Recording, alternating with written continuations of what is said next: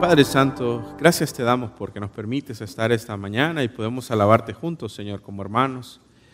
Venimos, Señor, rendidos a ti, rogando que nuestro corazón pueda estar limpio y que tú lo prepares para recibir la enseñanza, Señor. Oramos por nuestro hermano y pastor David, Señor, que seas tú obrando en su vida. Oramos por su salud, por la salud de su ojo. Que seas tú teniendo misericordia y gracia por él, Señor. Que proveas lo que él necesita ya, que pongas personas alrededor que lo lo hagan sentir bien, que lo animen, Señor, y que lo apoyen. Y, Señor, que seas tú teniendo control de la situación en que Él se encuentra, Señor. Lo ponemos en tus manos, Dios. Y oramos también porque tú nos dirijas esta mañana, porque no solo oigamos, Señor, con los oídos, sino que oigamos desde nuestro interior, con tu Espíritu Santo hablándonos, Señor, y que nos ayude a entender, Señor, la, la gran esperanza que tenemos en ti, las promesas que hemos recibido, Señor, y y cómo podemos conocerte y cómo podemos exaltar tu nombre, Señor, por medio de tu palabra, por medio de rendirnos a ti, Señor. Dirígenos, obra en nosotros, Señor, dirige cada una de mis palabras y oramos en el nombre de nuestro Señor Jesús. Amén. Bueno, hoy estamos llegando a los últimos dos capítulos del libro de Génesis. Eh, hoy vamos a ver los capítulos 49 y 50. Y el estudio de, este libro ha sido de gran bendición, creo, para, para todos nosotros. Ha sido de mucha riqueza, mucho aprendizaje, mucho crecimiento. Y ha sido de bendición de forma individual, pero también de forma colectiva como iglesia. Ha servido mucho para conocer a nuestro Dios, conocer su carácter. Y los pasajes que vamos a estudiar hoy, en los capítulos 49 y 50, hacen un fuerte contraste con el inicio de Génesis. Si ustedes recuerdan, Génesis, la palabra Génesis significa orígenes, principio, también genealogías.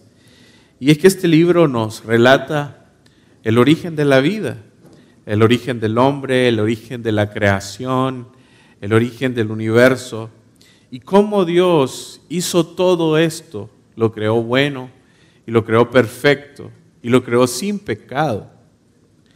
Sin embargo, también a medida que, fuimos avanzando, pudimos ver que también estuvo la caída del hombre que con la caída entró el pecado. El pecado dañó toda la creación, el pecado contaminó toda la creación de Dios y hemos podido ver que aún los grandes hombres de Dios han fallado, eh, han cometido grandes errores y en medio de una, de una generación humana que ha sido débil, que, que ha sido imperfecta, podemos ver a un Dios poderoso, a un Dios grande, a un Dios lleno de misericordia, a un Dios que nos ama y que está dispuesto a perdonarnos. Este Dios poderoso siempre ha tenido un plan, un plan perfecto que nos incluye a cada uno de nosotros que hemos creído. Y aún en el desastre que como humanidad hemos hecho, Nada, absolutamente nada se ha salido del control de las manos de Dios. Y esa es la certeza y esa es la esperanza que nosotros tenemos. Aún cuando por medio del pecado se introdujo la muerte y que la muerte trae tanto dolor, aún en, medio de la muerte, los cristianos, los hijos de Dios, tenemos esperanza. Y en Romanos 15, 4, Pablo le dice a la iglesia de Roma, que las cosas, las cosas que se escribieron antes, para nuestra enseñanza se escribieron, dice, a fin de que por la paciencia y la consolación de las escrituras tengamos esperanza. Génesis nos habla justamente de eso, que todo lo que se escribió, en primer lugar, es para que nosotros podamos conocer a Dios, que nosotros podamos conocer su carácter, podamos conocer su amor, pero también para que nosotros podamos desarrollar una relación con Él y que podamos desarrollar paciencia y que por medio de la escritura nosotros podamos encontrar, consolación y podamos encontrar esperanza. ¿Esperanza en qué, hermanos?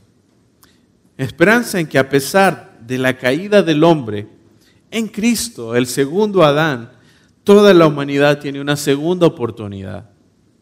Esperanza en que a pesar de que todo se ha salido del control de nuestras manos, Dios continúa teniendo el control. Y gracias a Dios por su soberanía, porque Él siempre está en control de todo. Esperanza en que a pesar de que entró el pecado, que entró la muerte, el Señor, Jesús, nuestro Salvador, es Señor sobre la muerte y nos da victoria y nos da esperanza sobre esta. Esperanza en que Dios tiene un plan supremo y tiene un propósito superior para nuestras vidas que va más allá de esta vida y que va más allá de la muerte. Este pasaje que vamos a estudiar hoy nos habla de la muerte, de la muerte de dos grandes hombres de Dios. Uno de ellos es Jacob y el otro es José y que a pesar de, haber muerto, ellos tuvieron un peregrinaje, pero ellos murieron teniendo puesta su mirada en el plan de Dios, su mirada en las promesas de Dios. Y sí es cierto que murieron, pero sus corazones estaban llenos de fe, estaban llenos de esperanza, llenas de confianza en lo que Dios estaba haciendo en sus vidas. Así que yo titulé esta enseñanza La esperanza de los santos. Porque eso es lo que nosotros hallamos en la palabra de Dios, esperanza para aquellos que tenemos a Cristo en nuestro corazón. Y esta esperanza, esta confianza, nos lleva a vivir de una manera diferente y nos lleva a enfrentar la muerte, el dolor y estas circunstancias difíciles, nos lleva a enfrentarlos de una manera muy distinta, donde podemos confiar en el plan de Dios. Ahora quiero que hagan, se hagan esta pregunta. Y la pregunta es, ¿cómo vive una persona que ha perdido toda esperanza? ¿Cómo vive una persona que ya no confía en nadie, que no encuentra sentido ni propósito en la vida? Y esa pregunta no es difícil de responder. Una persona que se encuentra así no quiere vivir, no le haya sentido ni propósito a la vida y, y, no tiene esperanza y no sabe que hay una oportunidad por medio de Dios muchas veces de vivir y de, tener una esperanza. Ahora, ¿de qué forma debe vivir un cristiano? ¿Será que nosotros debemos vivir sin esperanza, desalentados, cansados, frustrados, muchas veces llenos de amargura? Estas personas así se sienten. Pero los cristianos no debemos de vivir de esa forma. Los cristianos debemos tener gozo en nuestro, en nuestro corazón y vivir con una esperanza en nuestro Creador, confiando en que Cristo es Señor de nuestras vidas. Para los cristianos, esta esperanza no solo es el deseo de que las cosas sucedan o que algo pase, no, no solo es eso. Esta esperanza es una certeza, es una convicción en las promesas y el plan de Dios. Y eso es lo que vemos en la vida de José.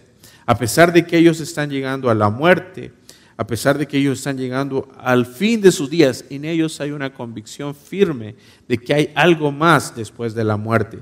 Y esa es la esperanza de los santos. Y lo que vamos a ver es que vamos a estudiar cuatro principios o cuatro verdades donde nuestra fe descansa, que son que sirven de esperanza para nosotros los creyentes. Entonces vamos a ir a Génesis, capítulo 49, versículos del 28 hasta terminar ese capítulo. Y el primer punto que quiero que veamos es que los santos tenemos esperanza en la vida eterna. Y vamos a leer los versículos. Génesis 49, 28. Dice, todos estos fueron las doce tribus de Israel. Y esto fue lo que su padre les dijo al bendecirlos a cada uno por su bendición los bendijo. Les mandó luego y les dijo, yo voy a ser reunido con mi pueblo, sepultadme con mis padres en la cueva que está en el campo de Frón, el Eteo, en la cueva que está en el campo de Macpela, al oriente de Mamre, en la tierra de Canaán, la cual compró Abraham con el mismo campo de Frón, el Eteo, para heredad de sepultura. Allí sepultaron a Abraham y a Sara su mujer. Allí sepultaron a Isaac y a Rebeca su mujer. Allí también sepulté yo a Lea. La compra del campo y de la cueva que está en él fue de los hijos de Ed. Y cuando acabó Jacob de dar mandamientos a sus hijos, encogió sus pies en la cama y expiró. Y dice, y fue reunido con sus padres. Entonces, si recuerdan, Jacob había estado frente a todos sus hijos y había estado hablándoles de las bendiciones que cada uno iba a tener. Y cuando él termina de, eh, de hacer eso, hace una petición, que más que una petición, es un mandato que él hace a sus hijos. Y su, petición o mandato es que al morir, su cuerpo sea llevado a la tierra de Canaán, a la cueva de Macpela, donde habían sido enterrados sus antepasados. ¿Y saben por qué hacía esto? Es que Jacob sabía que su hora de morir había llegado y ese era el último deseo que él tenía. Él tenía el deseo de ser reunido con su pueblo, de ser reunido con sus padres. Y es que la esperanza de Jacob estaba puesta en las palabras que el Señor le había dicho, en las promesas que el Señor le había hecho, que le había dicho que iba a recibir la tierra de Canaán por heredad y que iba a eh, ser, él una gran nación, que se iba a multiplicar en una gran nación. Y hay varias cosas, hay varios puntos bien interesantes con, con este pasaje que podemos aprender. Y es que Jacob tenía esperanza que había vida después de la muerte. La frase donde él menciona ser reunido con su pueblo, ser reunido con sus padres, nos enseña que Jacob realmente creía en la vida eterna.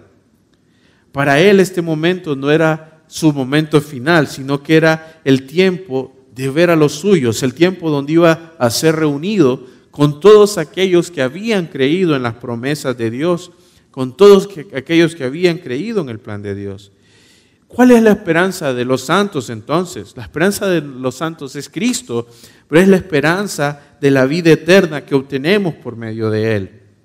La esperanza que llegará el día en que estaremos en una patria celestial sirviendo al Señor y junto al Señor. Esa era la esperanza que Jacob tenía. Él sabía que su vida no se acababa ahí y él tenía una convicción. Si ustedes recuerdan, en unos capítulos anteriores, Jacob habló con, con Faraón. Y el Faraón le preguntó qué edad tenía. Y Jacob respondió que su peregrinaje era 130 años. Y es que Jacob veía, veía la vida en esta tierra como algo temporal, como algo momentáneo.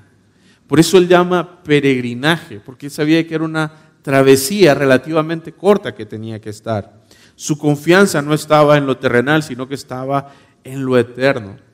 Y así debe ser nuestra confianza. Nuestra confianza no debe estar en los días que vamos a estar en esta tierra, sino que debemos poner nuestra mirada en los planes del Señor, en el plan eterno del Señor.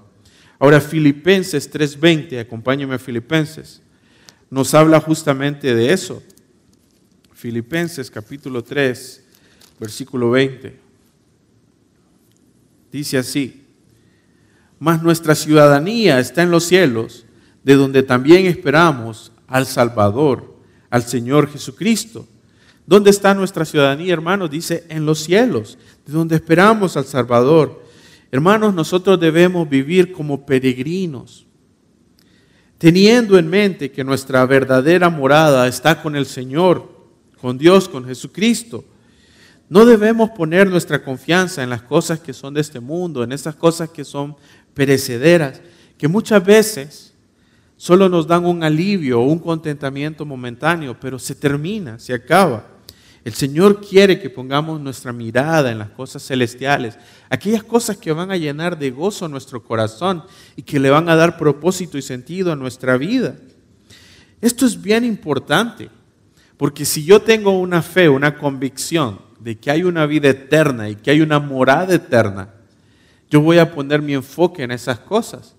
El problema es que muchas veces decimos que creemos en la vida eterna, decimos que creemos en esa morada eterna, pero estamos viviendo para cosechar en este mundo, no para cosechar en la vida eterna. Y eso es lo que Dios quiere que nosotros cambiemos. O sea, ¿qué significa que nuestra fe está puesta en la vida eterna? Que vamos a usar nuestra vida para el propósito y el plan de Dios que vamos a hacer nuestra vida para llevar el Evangelio y para que otros alcancen esa vida eterna.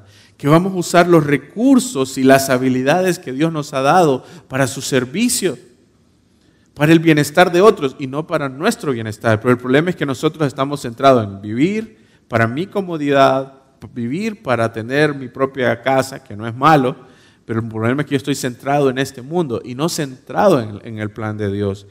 Y lo que Dios quiere es que nosotros cambiemos nuestra manera de pensar y recordemos, esto es momentáneo, esto se va a, se va a acabar. Y quiero que piensen, ¿cuántos son 50, 60, 70 años que Dios nos dé de vida en comparación a la eternidad? Es nada.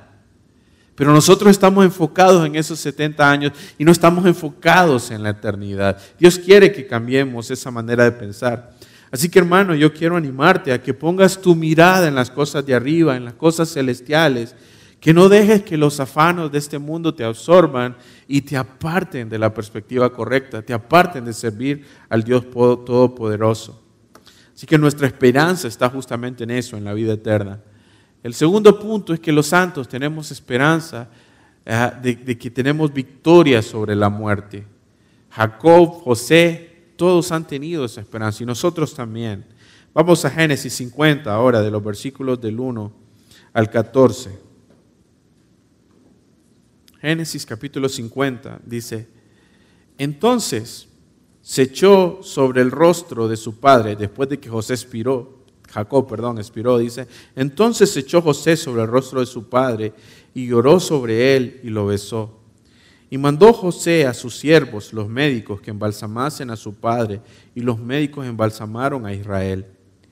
Y le cumplieron cuarenta días, porque así cumplían los días de los embalsamados, y lo lloraron los egipcios setenta días. Y pasaron los días de su luto, habló José a los de la casa de Faraón diciendo, si he hallado ahora gracia en vuestros ojos, os ruego que habléis en oído de Faraón, diciendo, mi padre me hizo jurar diciendo, he aquí que voy a morir en el sepulcro que cavé para mí en la tierra de Canaán. Allí me sepultarás. Ruego, pues, que vayas, que vaya yo ahora y sepulte a mi padre y volveré. Y Faraón dijo, ve y sepulta a tu padre como él te hizo jurar.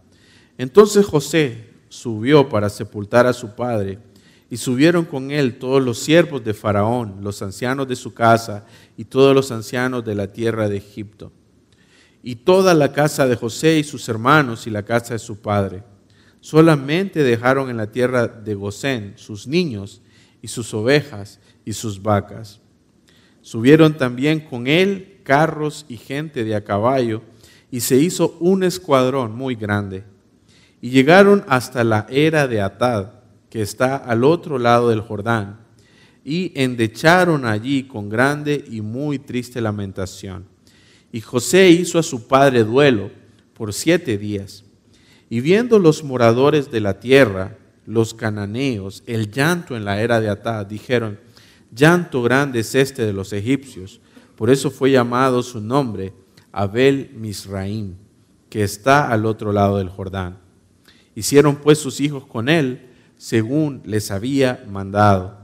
Pues lo llevaron sus hijos a la tierra de Canaán y lo sepultaron en la cueva del campo de Macpela, la que había comprado Abraham con el mismo campo, para heredad de, sepultura de Efrón el Eteo, al oriente de Manré. Y volvió José a Egipto y sus hermanos y todos los que subieron con él a sepultar a su padre después que lo hubo sepultado. ¿Qué vemos en este punto? Que después de que Jacob termina a hablar a sus hijos, dice que él expiró. Y en el versículo 1 que leímos del capítulo 50 nos dice que cuando esto sucedió, José se echó sobre su padre, que lloró y lo besó. Y hermanos, la muerte causa dolor en nuestra alma. La muerte de un ser amado es algo que conmueve todos nuestros sentimientos, nuestras emociones, todo nuestro interior. A veces se piensa que porque somos creyentes, que porque creemos en la vida eterna, no debemos sentir dolor, que somos inmunes al dolor. Aún a veces los mismos hermanos, mismos cristianos, dicen, es que no tenés fe, es que por eso no hay contentamiento cuando hay una muerte y hay sufrimiento. Y a veces los mismos hermanos criticamos eh, lo que está sufriendo la otra persona y decimos no tenés fe. Pero no, La muerte trae un profundo dolor al alma y la muerte afecta nuestras vidas. Cuando nosotros vemos al Señor Jesús, cuando Él fue y estuvo frente a Lázaro, que Lázaro había, Lázaro había muerto, dice que el Señor se conmovió y el Señor lloró donde Lázaro estaba, en la tumba de Lázaro. Y eso, que Él sabía que después lo iba a resucitar, pero Él lloró, Él se conmovió profundamente. Así que la muerte conmueve todo nuestro ser y muchas veces es necesario llorar, es necesario desahogarnos con nuestros seres amados y aún desahogarnos en frente del Señor. Cuando nosotros vemos y estudiamos los salmos, vemos mucho de David lamentándose. Vemos muchos pasajes donde vemos que él estaba sufriendo, que él estaba congojado, que él estaba afligido. ¿Y qué hacía David? Venía a desahogarse en el Señor. Ahora, esto no significa que él no tenía fe, que su confianza no, pueda, no estaba puesta en Dios. Pero es que la muerte, el dolor, crea angustia en nuestro corazón y crea angustia en nuestro ser. Así que nosotros podemos ver esa angustia que estaba teniendo José, ese profundo dolor que había causado la muerte de su padre. Y si nosotros vemos los versículos 10 y 11, vemos que hace una descripción donde dice que había gran tristeza y lamentación en José y sus hermanos. Y que aun cuando ellos llegan a la tierra de Canaán, los cananeos, todos los que estaban alrededor, podían ver el profundo dolor y la profunda tristeza que esta familia estaba pasando. A veces nosotros los cristianos, los hermanos, no somos sensibles al dolor de, nuestros hermanos. Cuando ellos han perdido un ser querido, cuando ellos han sufrido algo, no somos sensibles. Y es bien interesante ver que los egipcios acompañaron a la familia de José y vinieron. Y dice que solo quedaron los niños y los animales. Todos vinieron a acompañarlo. Y nosotros debemos ponernos muchas veces en los zapatos de aquellas personas que están sufriendo, que están pasando situaciones difíciles y orar por ellos, acompañarlos en su dolor. Ahora, el detalle aquí no está en el sufrimiento que vamos a sentir, sino cómo vamos a enfrentar ese sufrimiento. El problema es si nosotros nos quedamos encerrados en la angustia, en el dolor, y renegamos y cuestionamos a Dios y si no aceptamos la voluntad de Dios. Ese es el problema. Pero los cristianos debemos confiar en que Dios tiene el control y que aún en, medio de la muerte, aún en medio de las dificultades, el Señor continúa actuando.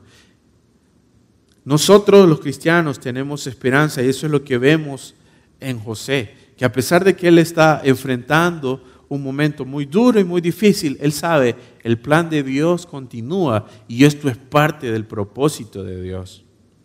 Vemos que José manda a embalsamar el cuerpo y esto no era una práctica que hacían los hebreos, pero sí era algo que hacían los egipcios. Y hay muy, muy probablemente dos razones importantes por la cual José permitió esto. Uno es porque él estaba entre los egipcios y él estaba respetando las prácticas que, ellos hacían.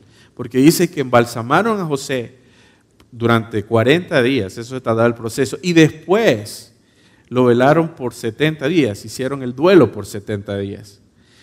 pero la razón más creíble y más probable es que José permite embalsamar el cuerpo para que pueda ser trasladado hasta la tierra de Canaán. Esto iba a llevar varios días. Ya habían alrededor de 100 días de que el cuerpo estaba muerto y faltaba todavía la travesía. Entonces es la razón más probable. Pero vemos un José que en medio del dolor continúa haciendo la, la, voluntad de su padre y haciendo la voluntad de Dios. Y dice que pide a los de su casa, a los consejeros, que intercedan por él ante Faraón. Y podríamos pensar, José ya había estado enfrente de Faraón, pero la costumbre de esa época era que si alguien había perdido un ser querido, si alguien estaba con tristeza, con dolor, con angustia, no podía presentarse delante del rey. Entonces por eso él pide a los consejeros, a todos aquellos que estaban alrededor del rey, que intervengan por él, que intercedan por él y que le conceda ir a enterrar a su padre. Ahora, el creyente sufre con la muerte de un ser amado, pero la diferencia está en que cree y tiene la esperanza de que no seremos vencidos por la muerte. El creyente confía en que Cristo nos ha dado la victoria sobre la muerte y esa es nuestra esperanza. Y eso es lo que Pablo le dice a los corintios en 1 Corintios 15, 20. Vamos a primeramente, vamos primero a Corintios 15, 20. 1 Corintios capítulo 15, versículo del 20 al 22. Dice, mas ahora Cristo ha resucitado de los muertos. Primicia de los que durmieron es hecho. Porque por cuanto la muerte entró por un hombre, también por un hombre la resurrección de los muertos. Porque así como en Adán todos murieron, también en Cristo dice, todos serán vivificados. Y esta es la esperanza del cristiano, que aunque la muerte nos alcance, nosotros seremos vivificados para estar con el Señor. Y el versículo 26, ahí en 1 Corintios, dice, y el postrer enemigo que será destruido es la muerte. Cristo venció a la muerte en la cruz y esa es nuestra esperanza. Y Primera de Tesalonicenses 4:13 habla a los cristianos de que tengamos esa esperanza, que confiemos en esa esperanza. Primera de Tesalonicenses 4:13 dice, Tampoco queremos, hermanos, que ignoréis acerca de los que duermen, para que no os entristezcáis, como los otros que no tienen esperanza. Entonces la diferencia es que nosotros hemos creído en Cristo y tenemos confianza en Él y confianza en su palabra. Pero los incrédulos, hermanos, no tienen que esperanza. Para ellos la muerte es el fin. Pero para nosotros los cristianos sabemos que la muerte es un paso para iniciar nuestro camino con el Señor, para e, iniciar esa vida eterna. Ahora, es bien importante que nosotros aprendamos a ver la muerte desde la perspectiva de Dios, porque Dios no ve la muerte igual que nosotros.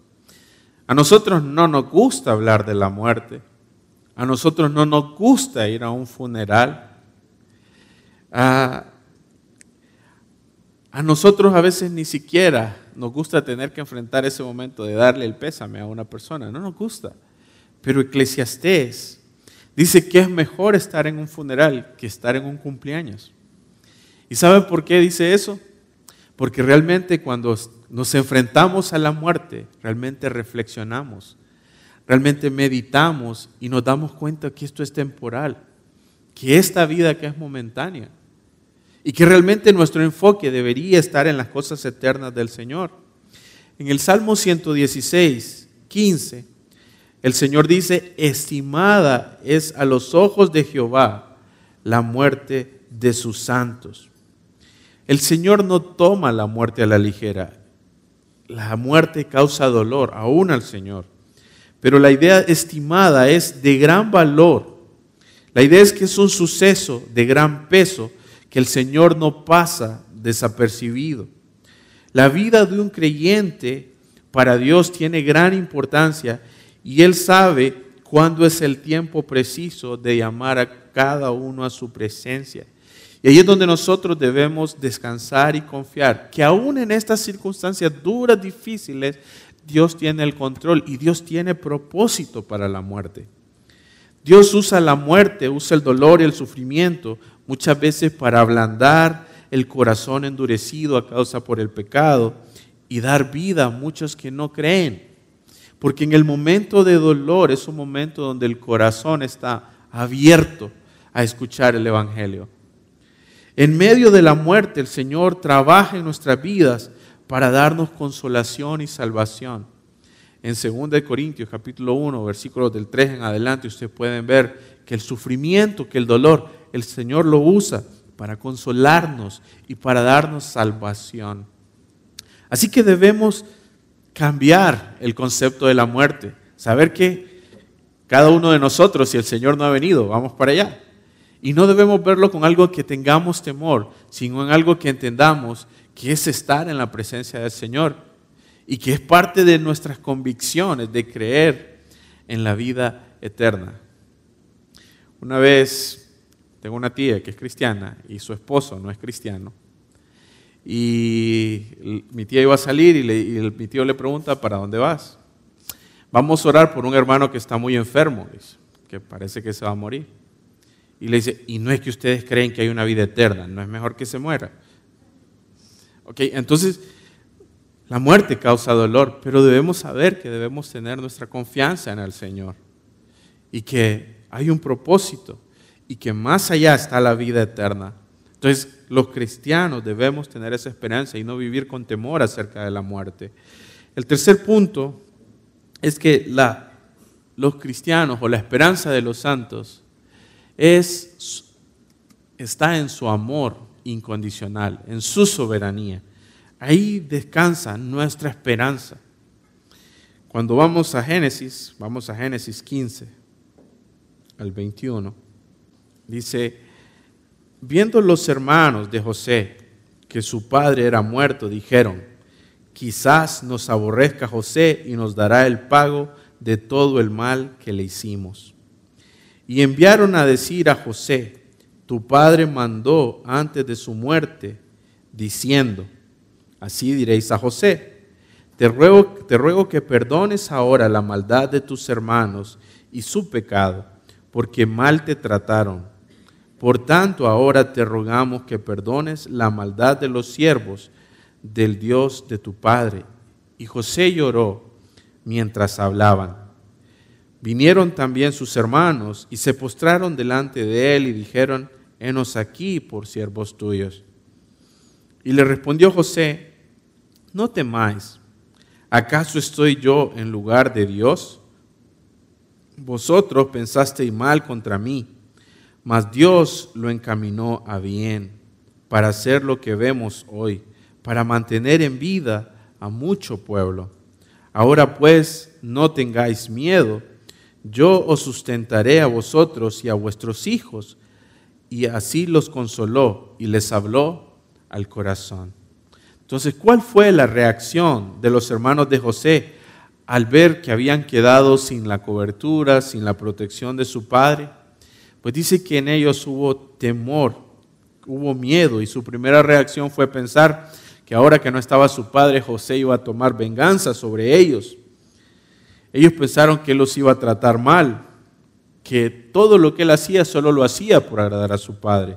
Sin embargo, sin embargo, vemos que José les demuestra que él los ama, que él los ha perdonado y que quien los ha llevado hasta ese punto no ha sido las circunstancias, no ha sido la maldad que ellos han hecho, sino quien los llevó hasta ese punto fue Dios. Quien estuvo siempre en control fue Dios. Y José les dice que les promete amarlos, cuidarlos, sustentarlos, al igual que Cristo nos promete eso a nosotros. Pensemos en nosotros. Muchas veces nuestro pecado nos hace sentirnos culpables, crea temor, nos hace dudar de nuestra salvación y nos hace también dudar del amor de Cristo. Nuestro pecado a veces nos hace pensar, el Señor nos va a condenar. Pero nosotros debemos recordar en primer lugar, que hemos recibido el perdón y la salvación por gracia. No hay mérito alguno en nosotros. José perdonó a sus hermanos por amor, por gracia. Ellos no se merecían el perdón. El segundo punto ahí es que Dios no nos ha pagado conforme a lo que nosotros nos merecemos. ¿Qué se merecían los hermanos de José? que José se vengara de ellos, que José los castigara por lo que habían hecho. ¿Qué nos merecíamos nosotros? El castigo eterno. ¿Qué nos da Dios? La salvación, la vida eterna. Entonces Dios no nos recompensa conforme a lo que nos merecemos. Ahora Dios nos encaminó a pesar de todo el mal que hicimos. Él usó nuestro pecado para bien, para traernos a Él y darnos vida los hermanos de José se portaron mal, pero Dios usó eso para vida, para salvación. Muchas veces nosotros nos hemos portado mal, hemos pecado, hemos desobedecido a Dios, pero Dios usa a veces esas circunstancias para traernos a Él cuando ya nos vemos quebrantados, cuando ya vemos todo el daño que nuestro pecado ha hecho. Dios no quiere que pequemos, pero Dios usa eso para traernos a Él, para darnos vida. Y el Señor ha prometido amarnos, cuidarnos, sustentarnos, tal como José lo hizo con sus hermanos. Nosotros podemos estar seguros que su amor está con nosotros si nosotros hemos creído y hemos entregado nuestra vida a Él. En Romanos 8, Romanos 8, 38. Romanos capítulo 8, 38 dice, por lo cual estoy seguro de que ni la muerte ni la vida, ni ángeles ni principados, ni potestades, ni lo presente ni lo porvenir, ni lo alto ni lo profundo, ni ninguna otra cosa creada nos podrá separar del amor de Dios que es en Cristo Jesús, Señor nuestro. No hay absolutamente nada que nos pueda separar de su amor y esa es nuestra esperanza. En Juan 10, 28 el Señor dice, y yo les doy vida eterna y no perecerán jamás y nadie los arrebatará de mi mano. Y esa es la confianza que los creyentes tenemos ni aun la muerte nos puede arrebatar de las manos del Señor. Y eso es bonito. Y vemos la fidelidad del Señor actuando en nuestras vidas. Y por último, los santos tenemos la esperanza en el cumplimiento de su palabra, en el cumplimiento de sus promesas. José y Jacob descansaban en esas palabras que Dios le había dado. Génesis 50, 22 al 26, vamos a leer. Y habitó José en Egipto y la casa de su padre. Y vivió José 110 años. Y vio José los hijos de Efraín hasta la tercera generación. También los hijos de Maquir, hijo de Manasés, fueron criados sobre las rodillas de José. Y José dijo a sus hermanos, yo voy a morir, mas Dios ciertamente os visitará y os hará subir de esta tierra a la tierra que juró a Abraham, a Isaac y a Jacob. E hizo jurar José a los hijos de Israel diciendo, Dios ciertamente os visitará y haré llevar de aquí mis huesos. Y murió José a la edad de 110 años y lo embalsamaron y fue puesto en un ataúd en Egipto. En otras palabras, José está diciendo, esto no se acaba acá. Acá se acaba mi vida, pero el plan de Dios continúa. Las promesas de Dios todavía están abiertas para todos aquellos que crean. Eso es lo que él está diciendo. Ahora, no hay duda que José fue un gran hombre de Dios, honró al Señor, honró a sus padres y Dios dice que aquel hombre que honra a Dios y honra a sus padres, Dios le da larga vida. Sin embargo, él está llegando al fin de sus días, Dios le permitió conocer hasta la tercera generación pero vemos que aunque él está a punto de morir y él ha vivido casi toda su vida en Egipto, desde los 17 años hasta los 110 años, él vivió en Egipto, teniendo abundancia, teniendo riqueza y todo, aunque pasó tiempos difíciles, él no quiere quedar en Egipto. Él quiere ir a la tierra prometida, a la tierra que Dios le había dicho. Y es que José anhelaba la morada celestial que Dios le había dicho, donde él se gozaría con su Salvador, con su Creador. José anhelaba una morada superior, donde no va a haber llanto, donde no va a haber muerte, donde no va a haber dolor, donde no va a haber pecado. Él confiaba y sabía que el Señor cumpliría con su, con su palabra, con su plan y con su propósito en su tiempo. Y esa es nuestra esperanza. El Señor vino después y hizo tal como profetizó José. 400 años después el Señor visitó a su pueblo y le dio libertad de su esclavitud.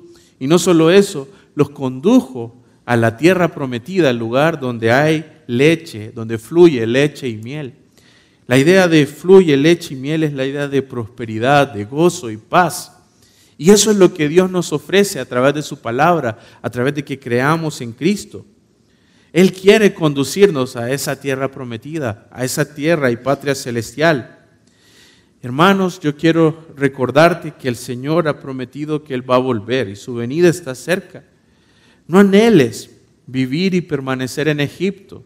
Esta tierra es temporal, pero las promesas de Dios son eternas. Vive cada día esperando la venida del Señor. Génesis no cierra con muerte ni con dolor nada más. Génesis cierra haciéndonos una promesa, mostrándonos la esperanza para la humanidad. Que Cristo es esa esperanza. Él es nuestra esperanza. Y si aún tú no has entregado tu vida a Él, si aún tú no has puesto tu confianza en Él, yo quiero animarte a que te arrepientas, a que le confieses como tu único Dios y Señor, para que Él te dé vida y para que tú tengas esperanza. Cristo es la esperanza de los santos. Él ha vencido la muerte, Él nos ha dado victoria sobre el pecado y Él nos da la vida eterna. Esa es la esperanza de los santos. Para terminar, unas conclusiones. Primero, hermano, no anheles los deleites temporales de esta tierra, que tu anhelo sea la vida eterna. Recuerda que nuestra ciudadanía no está en este mundo, nuestra ciudadanía está en los cielos con Cristo. Vivamos como peregrinos. Recordemos eso en nuestra mente para no desenfocarnos del Señor. Segundo, como hijo de Dios, no tengas temor de la muerte. Debes tener temor si no has entregado tu vida a Él. Debes tener temor si estás desperdiciando el tiempo siguiendo las cosas vanas de esta vida. Pero si eres hijo de verdad y estás viviendo para Él, no temas. No debemos por qué temer la muerte. Nuestra esperanza descansa en las profundas verdades de la palabra de Dios, así como en el amor y en la garantía que su gracia nos da. Y esto es bonito, porque ¿dónde está la verdad? En la palabra de Dios. Ahí descansa nuestra esperanza, ahí descansan nuestras convicciones. El Señor no miente. El Señor va a cumplir lo que aquí he dicho. Y si nosotros tenemos esperanza en lo que Él nos ha prometido, Él nos lo va a dar. Y podemos confiar en su palabra, podemos confiar en su amor y podemos confiar en su gracia. Recuerda que la muerte no es el fin para los santos, sino es el inicio de estar en nuestra morada celestial, gozando de la presencia de Dios. Recuerda que el Señor cumplirá su promesa y que ha prometido que Él volverá y anhelen estar en esa morada celestial. Para terminar, unos pasajes que dan mucho ánimo y son muy bonitos. Dice Apocalipsis 21, del 3 al 4, y oí una gran voz del cielo que decía, He aquí el tabernáculo de Dios con los hombres, y Él morará con ellos, y ellos serán su pueblo. Y Dios mismo estará con ellos como su Dios. Enjugará Dios toda lágrima de los ojos de ellos, y ya no habrá muerte, ni habrá más llanto, ni clamor, ni dolor, porque las primeras cosas pasaron. Esta es nuestra esperanza. Vamos a orar. Bendito Señor, gracias porque tú has abierto nuestro entendimiento y nos has dado esperanza, Señor. Tú eres la esperanza viva que mora en nuestros corazones, Señor. Tú eres el que nos ha mostrado el propósito celestial para nuestras vidas, Dios. Ayúdanos a no perder la mirada, Señor, sino enfocarnos en ti y en esa tierra celestial, Señor, que has prometido, en ese cielo. Si hemos fallado, Señor, si nuestro anhelo ha estado en las cosas terrenales, cambia nuestra mente y cambia nuestros deseos, Señor. Y guíanos, Señor, por ese camino eterno. Ayúdanos, a confiar en tus promesas y ayúdanos a descansar, Señor, en toda la verdad de tu palabra, Señor, teniendo esperanza aún sobre la muerte, Padre. En el nombre de Jesús oramos. Amén.